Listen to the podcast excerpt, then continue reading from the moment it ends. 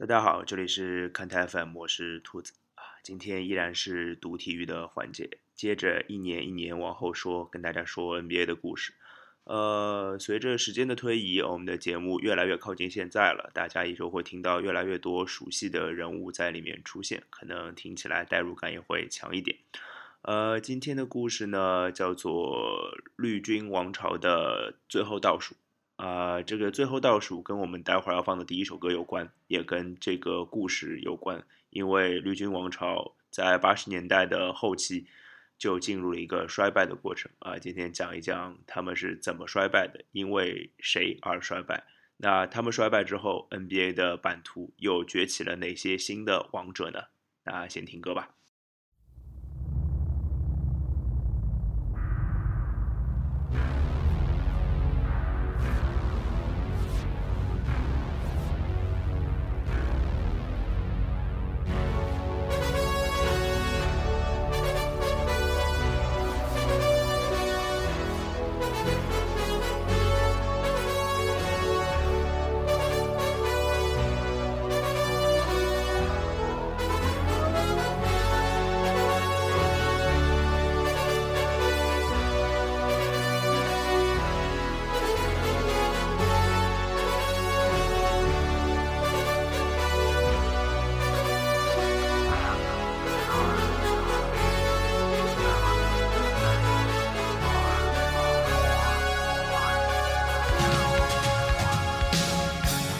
现在大家耳边听到的这段旋律，呃，熟悉摇滚乐的朋友都知道，这是 Europe 乐团的 Final Countdown 啊，最后的倒数。呃，这首歌其实也会常常被用在 NBA 的比赛现场啊。我们在电视转播里常常会在比赛快结束的时候听到这首歌。刚刚我们听到的这段旋律响起，啊，这首歌最有名的并不是歌词，就是刚刚那段前奏啊，因为它的记忆点实在太深刻了啊。当然。呃，播这个不是说明节目要结束了啊，但是播播这个歌也是有意义的啊。首先，这首歌是发行于一九八六年啊，跟我们今天讲的 NBA 一九八六年的事情是有关的。第二件事情是跟当时的实施有关啊。呃，波一九八六年的总决赛啊，波士顿凯尔特人拿到了三年内的第二个总冠军，但是事实上，这个夏天开始。这个王朝就进入最后的倒数阶段了，呃，大家可能觉得奇怪啊，大鸟伯德连续三年拿到了 MVP 啊，大家应该认为王朝应该诞生了，但是发生了一个意外啊，一九八六年的夏天发生了一个重大的意外，让凯尔特人从此再也没有回到那个巅峰，呃，那个应该是这样的，其实。红衣主教阿尔巴赫比大家先一步都进入了思考和工作的状态啊，他早早的抛开了总冠军这个这个兴奋的状态啊。当然，因为他总冠军实在拿的太多了，他并不在意这件事情。他看重的是球队的未来，因为第一件第一方面，球队内部其实还是有一些隐患的啊。拉里伯德虽然连续三年拿到 MVP，刚刚讲过，但是。毕竟他的年岁在上升，而且他的上场时间是非常多的，他的背并不好啊，他的背伤是越来越严重的。同时呢，另外西东部还有一支球队在慢慢的崛起啊，这个也是我们啊之后要讲到的一个主角啊，底特律活塞，呃，以赛亚托马斯啊、乔杜马斯啊、比尔兰比尔这样的球员啊，之后都是名噪一方的，呃，所以。红衣主教开始早早的为后伯德时代开始做准备了啊！伯德终有一天要老的嘛。呃，他在一九八零年、一九八六年的选秀大会上发现了一个非常非常好的苗子，可以作为未来的基石出现的球员。这个球员叫做巴亚斯。啊，先介绍一下拜亚斯的背景，他来自马里兰大学啊。马里兰大学出了非常多 NBA 出色的球员。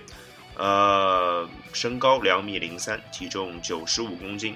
得分后卫、小前锋兼得啊，就是我们现在俗称的锋卫摇摆人啊，运动能力很出色，有自主进攻的能力，可以自己制造进攻的机会。然后更重要的是，呃，球探报告是这样写的：如果要给他找一个模板的话，那应该是两年前进入 NBA 的迈克尔·乔丹。甚至有人说，因为他的身高比乔丹还要高，所以他的未来的成就很可能还要超过乔丹。呃，其实红衣主教观察他已经不止一年了啊。终于在一九八六年，他等到了机会。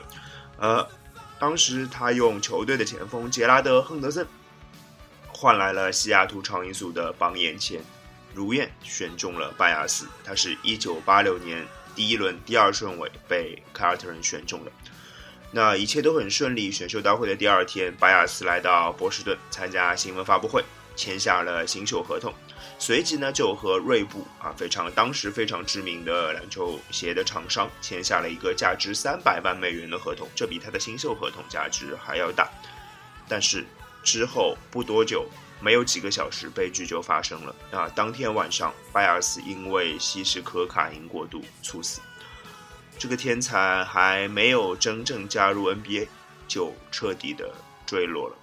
呃，这个这是一个对凯尔特人来说非常猝不及防的一件事情啊，对凯尔特人的影响也是多方面的。球队的重建就戛然而止了，只能依靠伯德和原班人马继续继续出战，而且因为换走了前锋杰拉德·亨德森，所以球队的。其他球员需要延长自己的出场时间，当然也为博德之后的早早退役埋下了伏笔。当然，事实是凯尔特人在一九八六到八七赛季的表现依然是很出色的，依然拿到了东部常规赛第一。呃，季后赛首轮横扫芝加哥公牛，那时候芝加哥公牛已经有联盟得分王迈克尔乔丹了。呃，之后凯尔特人也遇到了。米尔沃基雄鹿还有底特律活塞的顽强抵抗，都打满了七场才涉险过关。啊，当中有一个镜头要跟大家分享一下，就是，呃，底特律活塞和波士顿凯尔特人的天王山战役，东部决赛天王山战役比赛的最后时刻，凯尔特人落后一分，球权在活塞这边，其实。还剩三秒钟，比赛结束，这个形势对凯尔特人来说已经非常非常的困难了。然后拉里伯德做出了他人生当中最重要的一个抢断啊，他抢断了托马斯传给中锋比尔兰比尔的球，然后把球传到了丹尼斯约翰逊的手上，上篮得手，三秒钟完成了这一次抢断加进攻，然后球队一分险胜啊，这个偷。神偷啊，这是一个神偷，和一九六五年东部决赛哈弗里切克的抢断，还有两年之前一九八四年总决赛第二场亨德森的抢断一起，被称为绿军历史上最重要的三次神偷。但是呢，连续两个四比三的系列赛把凯尔特人的体力消耗殆尽了！面对巅峰期的湖人，二比四败北。啊，魔术师在第四场比赛当中的一个小天钩，也是一个。永远都会留给大家印象很深的镜头。那是呃，一九八六到八七赛季的 NBA 就是大致是这样。其实主题都跟凯尔特人有关啊，是一个由盛及衰的过程。事实上，一九六九年之后啊，再也没有 NBA 球队能够完成卫冕了。那心气很高的当时的湖人主帅帕特莱利在球队夺冠之后呢，就大吼了一句说：“我们要再来一次。”那么他们到底有没有再来一次呢？先听听歌吧。啊这是 berlin 的 take my breath away 这首歌被很多很多的歌手翻唱过这首歌也是在一九八六年发行的先听歌吧。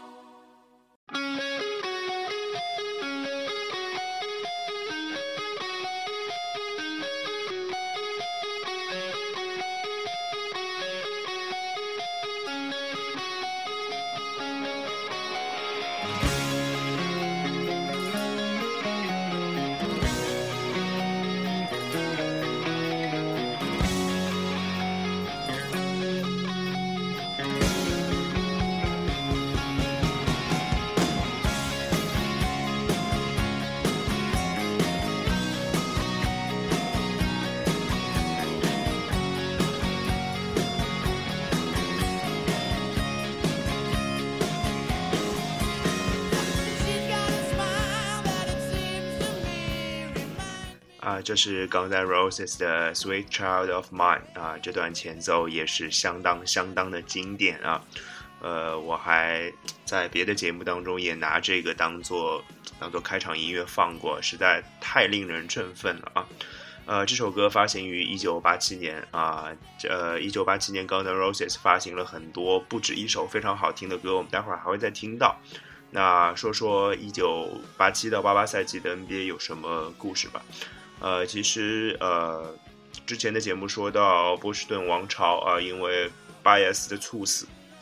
导致重建无法进行，渐渐走向了下坡路。那同时啊，我们上期节目也提到过的，东部的另外一支球队却开始了崛起的过程。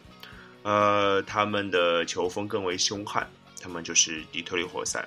呃，其实我们看一下一九七七到七八，呃，一九八七到八八赛季的底特律活塞到底有哪些人物？好了，其实球员和教练啊，用一个词形容啊，应该就都是一时之选了。教练方面啊，球队在一九八三年开始任命查克戴利担任球队的主帅。呃，查克戴利这个啊老先生现在已经啊离开地球表面了啊。呃，那他就是活塞坏小子军团的缔造者啊。之后更为熟悉的经历，可能是一九九二年第一支梦之队啊梦一队的主教练就是他。那可见他在美国篮球界的地位了啊。呃，球员方面，其实一九八一年的状元是谁？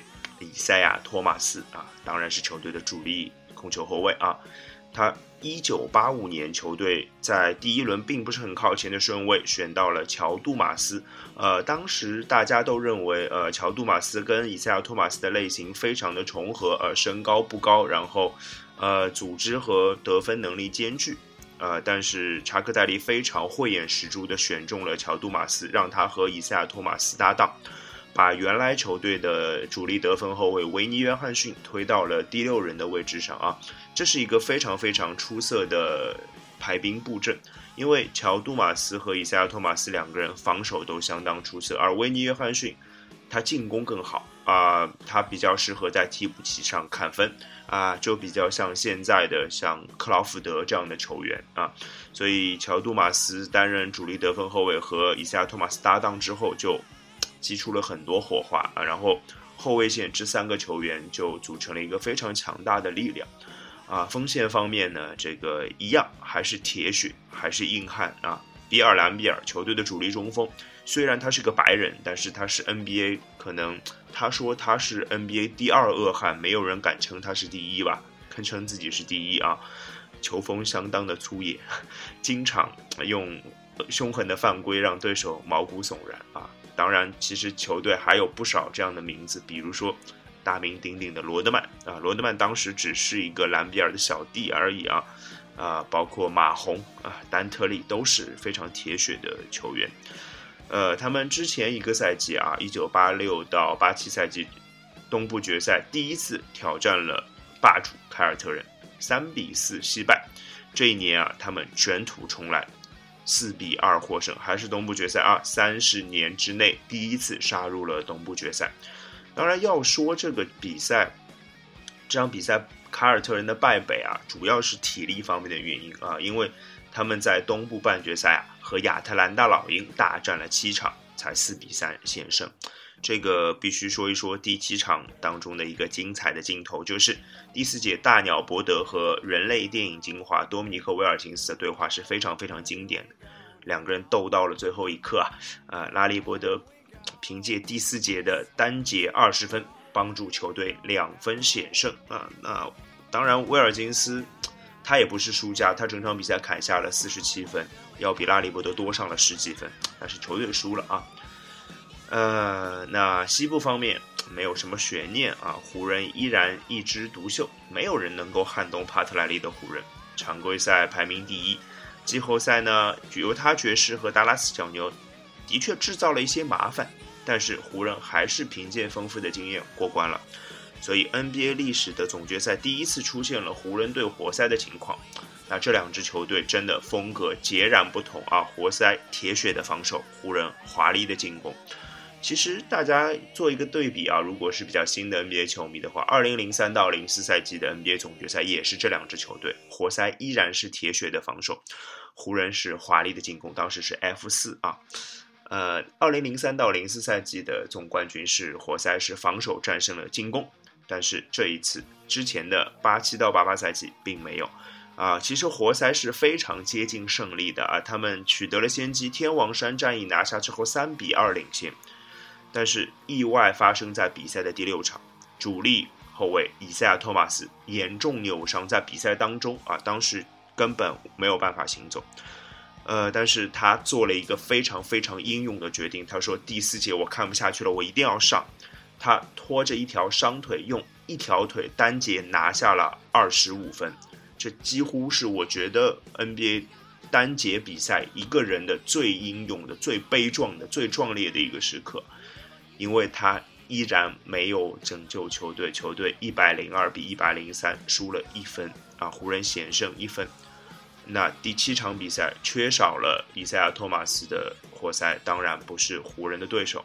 啊，湖人也完成了二十年来 NBA 的第一次卫冕，啊，总决赛的 MVP 颁给了第七场拿下三双的詹姆斯·沃西。呃，那另外还有一件事情值得一提啊，就是另外一支东部球队啊，他默默的在觊觎底特律活塞这个位置了。呃，他在一九八七年的选秀大会上呢，完成了球队的框架。他选中了两个人，一个叫斯科特皮蓬，一个叫霍里斯格兰特。大家应该知道了，对，就是芝加哥公牛啊。这两个人和乔丹组成了三巨头啊。但是呢，这三个人其实还不够他们挑战底特律活塞，虽然他们有一直在挑战。那公牛王朝还缺一个人，缺谁呢？他在两年之后才加盟球队。这以后慢慢再告诉你。接着听歌，还是 Guns N' Roses，Welcome to the Jungle。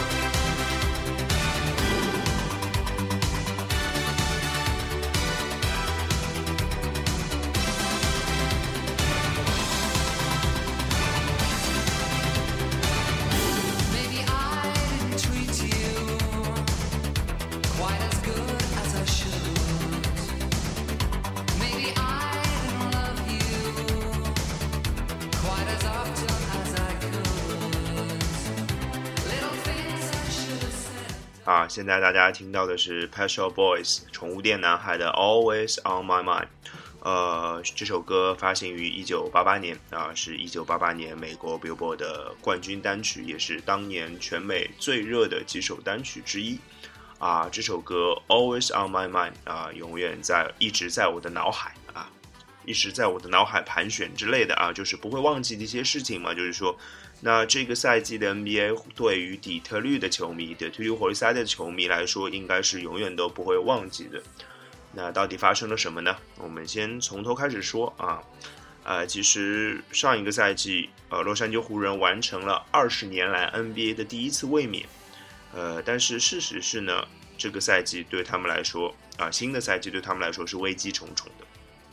一方面，呃，球队的心气上升到了顶点，但是天勾贾巴尔已经四十岁了。啊，这样的高龄在 NBA 当中是非常罕见的啊，他的状态下滑很明显，啊，得分篮板越来越少啊，这是一个不争的事实。而且，这年岁呃年纪大了之后啊，每大一岁可能他的下降能力下降程度是成指数级别的啊，可能是呃要下降一半之类的，越来越弱。另外一件事情就是。球队主帅帕特莱利，大家都知道是一个心高气傲的人啊。他对于球队的控制啊，对于球队的管理是有他独到的见解和方法。他的训练非常非常的魔鬼啊，显出了副作用。开始，副作用是什么？球队的伤病状况越发的明显了。其实之前一个赛季啊，一九八七到八八赛季啊，虽然球队最后夺冠了，但是已经开始有相继有球员受伤的情况。只是没有在关键的时候爆发出来而已啊！而这个赛季，一九八八到八九赛季，状况更严重，因为训练强度更大，所以受伤更加明显。啊，这是一个很重要的因素，对湖人非常不利。但是更重要的是外部势力的崛起。那上一个赛季的总决赛，呃，如果不是以赛亚·托马斯在第六场的意外扭伤。呃，活塞可能已经拿到总冠军了，湖人已经被打到神坛之下了。而活塞在经过一年之后，他们的球员更加成熟，他们的打法也更加的完善。呃，他们他们的标志性的球队的特征就是两个字：防守。呃，他们的防守在其实当时八十年代的 NBA 是一个。呃，进攻凌厉，或者说呃得分手辈出的一个时代啊，湖人的 Showtime 啊，Showtime 时刻啊，包括贾巴尔，包括魔术师约翰逊，包括詹姆斯沃西，啊，波士顿的大鸟拉里伯德，啊，泰兰的老鹰的威尔金斯，等等等等，当然还包括乔丹，但是活塞就是那么的独树一帜啊，他们没有人场均得分超过二十分。他们的目的并不是说我要得一百二十分、一百三十分，no，不是的。他们的目标就是要让你的得分比我的得分少就 OK 了。他们的防守是让人窒息的啊！当然，在强度大的情况下，还伴随了有很多就是小动作啊。除了乔杜马斯以外啊，其实其他每一个人，球队的每一个人都是善于挑衅对方、善于下黑手的高手。这对对手的心理和生理都是巨大的打击。这说一个例子啊，最重最厉害的这中高手，就是主力中锋比尔·兰比尔，他的动作是最多的，小动作是最多的，也是最阴险，也是最狡猾的。狡猾是体现在哪里呢？就是他有一个惯用伎俩，就会说什么呢？他其实明明欺负了别人，然后还装无辜跟裁判告状。讨说法，让裁判吹对方犯规啊！裁判还老实上他的当啊！这个奸奸诈，对吧？还有一个，他有一个必杀技，就是垃圾话。那个，我喷一个给你看看啊！他对于一个上一次已经欺负过的球员，他说：“哎，上一次爽不爽啊？今天我再来一次对你哦！”哎，你说对手听到这种话会不会很不爽？对不对？其实啊，他们用这样的方法压制了谁？压制了初出茅庐的。天王迈克尔乔丹和他的公牛队啊，他们甚至发明了乔丹法则来对付这个 NBA 的得分王。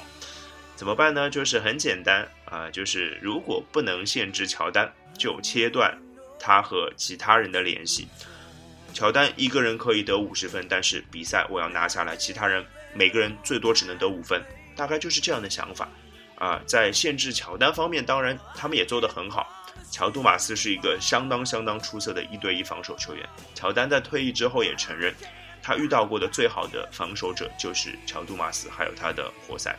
啊，公牛面对活塞一直在输啊，一九八七到八八赛季季后赛输了，八八到八九赛季季后赛也输了。其实后一年还输了，当然后一年的事情我们之后再说。活塞这个赛季创造了 NBA 单赛季啊，当时的 NBA 单赛季限制对手得分的最低纪录，九十二点九分，这是在 NBA 实施二十四秒规则以来最低的一个数据啊。那强势啊，活塞非常非常的强势，就闯入了总决赛。当然，他们非常期待和湖人再度上演强强对话。那湖人如愿以偿也进了总决赛，但是到了总决赛的赛场上就发现。这个情况好像不是这么个情况，湖人缺了两个最重要的主力，哎，不是最重要吧？两个非常重要的主力，两个后卫，魔术师约翰逊和拜伦斯科特啊，拜伦斯科特就是现在湖人队的主教练，啊，整天被大家骂臭头的那一个，啊，这活塞就觉得特别无聊啊，你们两个主力都不在，那太没劲了，这个比赛天平彻底倒向了活塞这一边。哎，如果你觉得剧情有反转的话，并没有啊！活塞真的就四比零把湖人横扫，拿到了队史的第一座总冠军奖杯。啊，乔杜马斯也凭借场均二十七点三分的总决赛表现，拿到了总决赛 MVP 的奖项。那这个失利也让湖人进入了衰败期，啊，NBA 也就正式进入了东部球队的时代。好，我们还是听一首一九八八年的冠军单曲好了。这首歌非常流行的流行摇滚，来自 Bon Jovi，I'll Be There For You。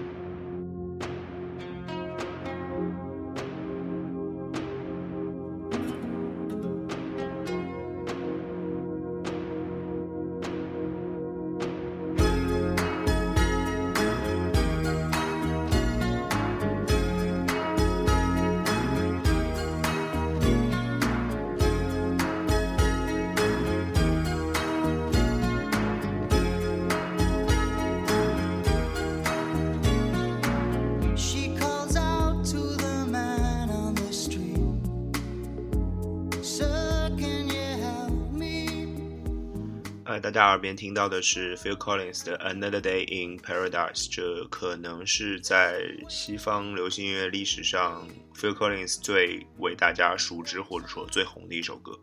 呃，当然，可能在中国观众的心中，他最红的一首歌是泰山人猿泰山的那个主题曲，叫 You'll Be in My Heart，啊，可能是那首，我不知道，个人揣测。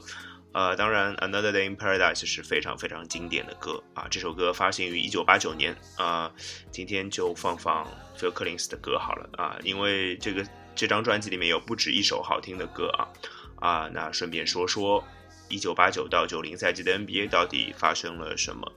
呃，其实一九八九年的夏天，一个 NBA 的传奇离开了 NBA，他的名字叫做卡里姆·阿卜杜·贾巴尔。对。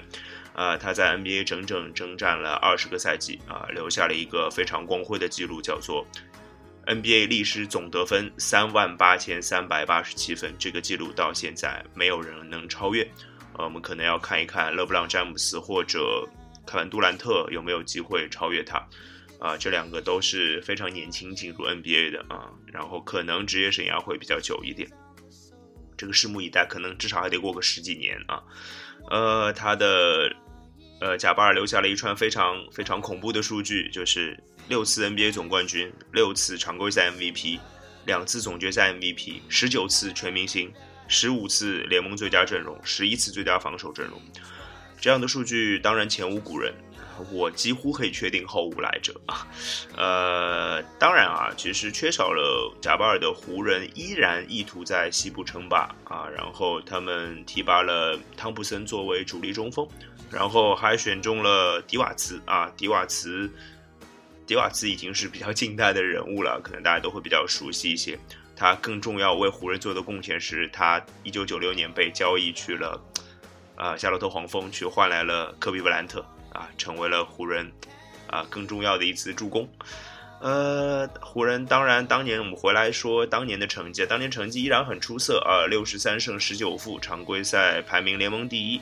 魔术师约翰逊又一次拿到了常规赛 MVP，不过呢，他们在季后赛就没有啊，季后赛缺少了贾巴尔之后，缺少了一个出色的内线，他们仿佛就没有那么灵光了啊。他们西部半决赛就一比四输给了菲尼克斯太阳啊，菲尼克斯太阳当年西部只排名第五啊，呃，十年以来呢第二次无缘总决赛啊，可见这十年当中，之前的十年湖人的能力是有多强啊。那西部决赛当中。击败湖人的太阳也没有走进最后的总决赛的大门，他们输给了德雷克斯勒率领的波特兰开拓者。啊，波特兰开拓者第一次打进了总决赛，而当时球队的主帅是阿德尔曼。那阿德尔曼大家都很熟悉啊，当年之后带国王普林斯顿体系，创造了一时的经典，因为球风的华丽，包括他还当过休斯顿火箭队的主教练，当过姚明的主教练啊。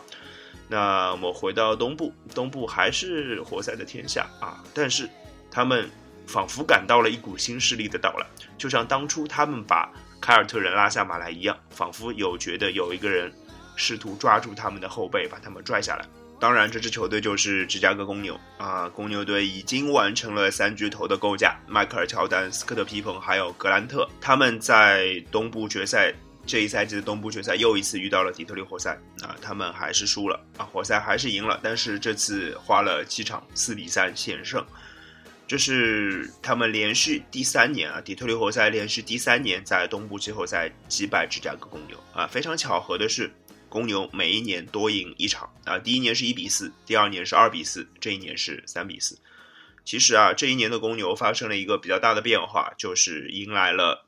公牛王朝的最后一块拼图，它并不是任何一个球员，因为之前说过，球员的构架已经完成了，三巨头已经构架完成了啊，来的人是菲尔杰克逊，对，就是大家非常熟知的禅师。呃，菲尔杰克逊他在球员时期只是一个替补中锋啊，没有赢得过什么个人荣誉啊。不过他追随纽约尼克拿到了一九七零年和一九七三年的 NBA 总冠军。当然，他在球队中的贡献啊，只是一个替补中锋啊，并不是很显著。那，呃，关于呃公牛王朝的事情，我们之后再说啊。回到回到这这个赛季，一九八九到九零赛季，呃，一九九零年的总决赛，啊，底特律活塞对阵波特兰开拓者，那活塞依然兵不血刃的四比一取得了胜利。那微笑刺客托马斯，以赛亚托马斯啊，追随了乔杜马斯他的好搭档的脚步，也拿到了总决赛 MVP 的奖项。呃，值得一提的是，底特律活塞是一九八五年 NBA 总决赛改制成二三二之后啊，第一支在客场连续拿到三场胜利的球队。呃，活塞卫冕成功了啊！但是活塞，我相信也没有想到，呃，刚换了教练的公牛会给他们制造那么大的麻烦，就在之后的赛季当中。但事实就是他们想不到，但是事实就这样发生了。我们接着听 Phil Collins 的歌啊，这首歌来自一样一九八九年的热门专辑啊，这首歌叫做 I Wish It Would Rain Down 啊，这首歌更抒情一点。啊，更没有之前那首歌那么迷幻，听歌吧。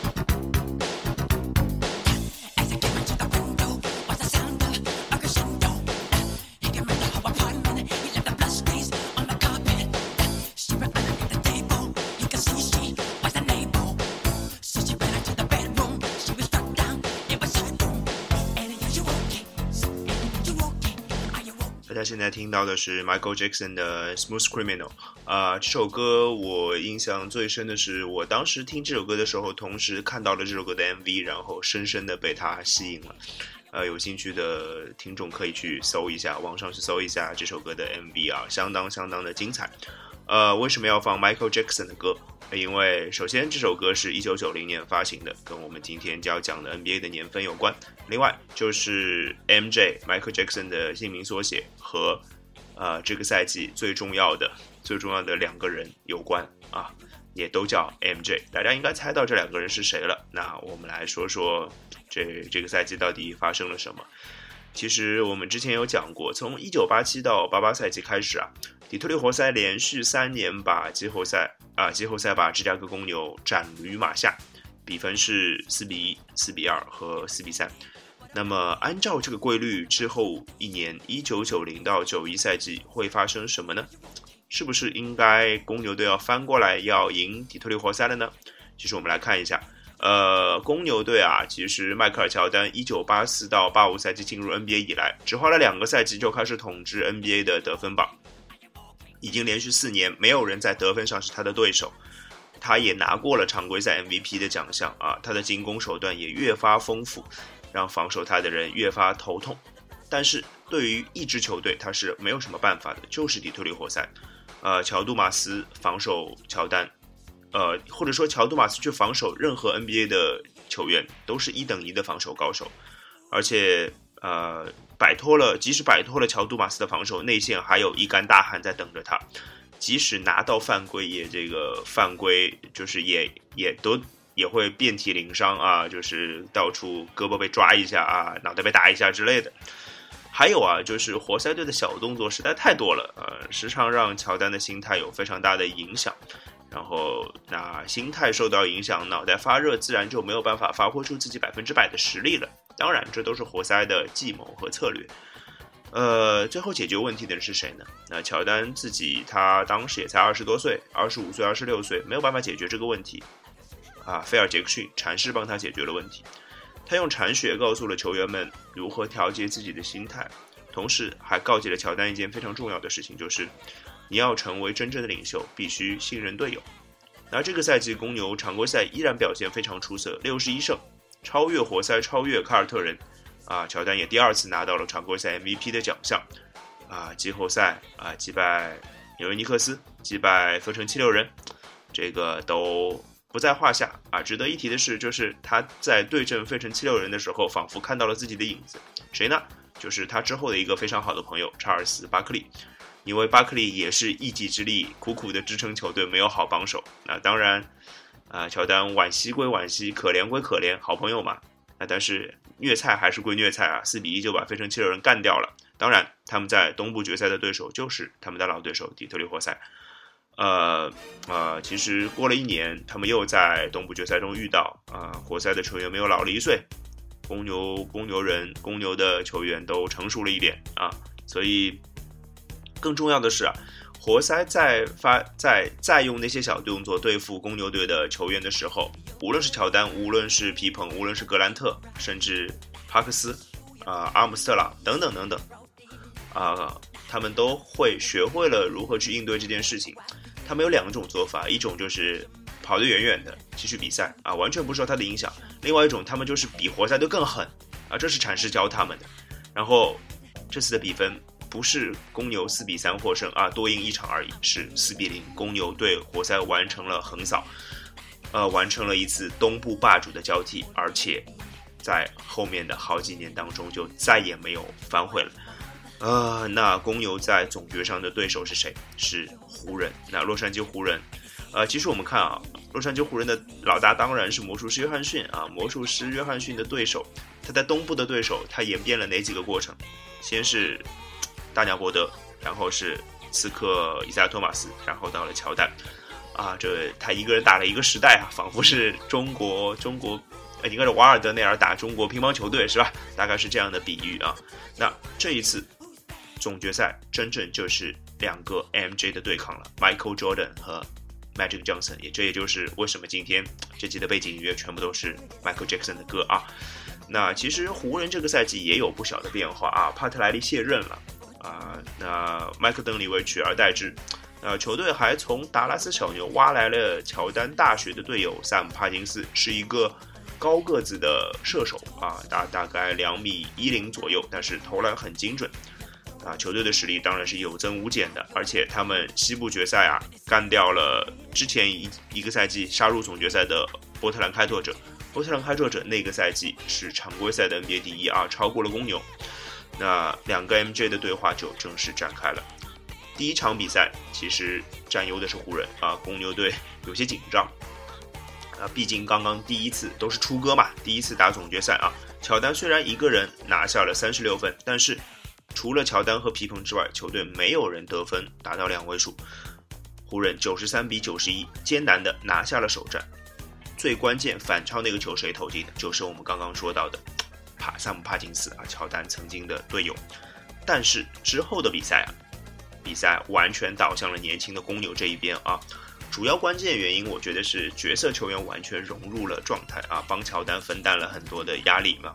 球队连赢四场，完成了大逆转啊。乔丹也在第二场比赛当中完成了一个上篮，就是啊，这个要用语言描述有点困难，我试着描述一下啊。篮下滞空拉杆反手上篮，他原本是想扣篮的，然后在篮下完成了那个动作啊。当然，这个动作其实贴一张图或者贴一个视频，贴一个 GIF，大家都明白了啊。这个镜头在各种集锦里面都会被反复播放。呃，我们来看一下乔丹这个系列赛的成绩单好了，场均三十一点二分，六点六个篮板，十一点四次助攻，两点八次抢断，一点四次盖帽。哎，这个 还有谁能够阻挡他呢？对啊，MVP 总决赛的 MVP 当然是他的啊！这也开启了公牛王朝啊，真正开启了公牛王朝。那一九九零年到一九九一赛季就是公牛王朝的元年，可以这么说啊。而乔丹拿到总冠军，抱着总冠军奖杯哭泣的那张照片，我相信应该牢牢地印在了大家的脑子里。因为乔丹，这已经是乔丹加入 NBA 的第七年了！他在加入 NBA 的第七年才拿到总冠军，之前一直被凯尔特人和活塞压着，所以他的心态非常理解，非常能理解。最后我们还是放一首 Michael Jackson 的歌啊，这个放一首成名作吧，《Black or White》也是一九九零年发行的，他这一年发行了好多好歌，《Black or White》。今天节目就到这里，拜拜。